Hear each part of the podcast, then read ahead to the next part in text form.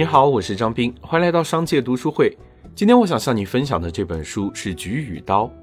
从前有个卖矛与盾的人，摆摊吆喝：“卖矛啦，卖矛啦！我的矛无坚不摧，再坚固的盾也能够一矛穿透。”吆喝够了矛，卖家又拿起盾牌：“卖盾啦，卖盾啦！我的盾坚硬无比，世间的任何矛都无法穿透。”这时有人打岔问：“用你的矛刺你的盾，结果会怎么样呢？”卖家听了涨红了脸，无言以对。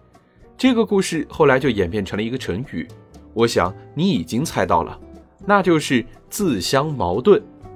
矛盾本身就是一个很奇怪的东西，明明我们创造了成语，告诫自己不要活在矛盾里，可有时它又像硬币的两面，需要我们去理解，灵活变通。而这个世上有一个民族，他们完美的将两种矛盾的特质融于一身，形成了自己独特的文化和思想。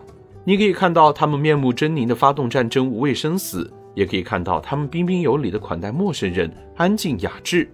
他们能够严谨苛刻，承担无比巨大的社会压力，同时又肆意洒脱，毫无顾忌的享受生活。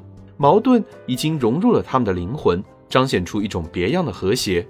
这个民族就是日本，而这本《菊与刀》就向我们全面的展示了这个民族的文化和这种矛盾感。显然，这是一本研究日本文化的书籍，但它的作者却是一个美国人。而令人惊奇的是，作者从未去过日本，可他却能够栩栩如生地描绘出日本人的精神生活和文化全貌。这本书被认为是研究日本文化的必读之作，在全世界畅销了七十年，累计销售超过三千万册，连美国前总统布什和日本的作家三岛由纪夫都为之赞叹不已。究竟这本《菊与刀》向我们描绘了一个怎样不同的日本呢？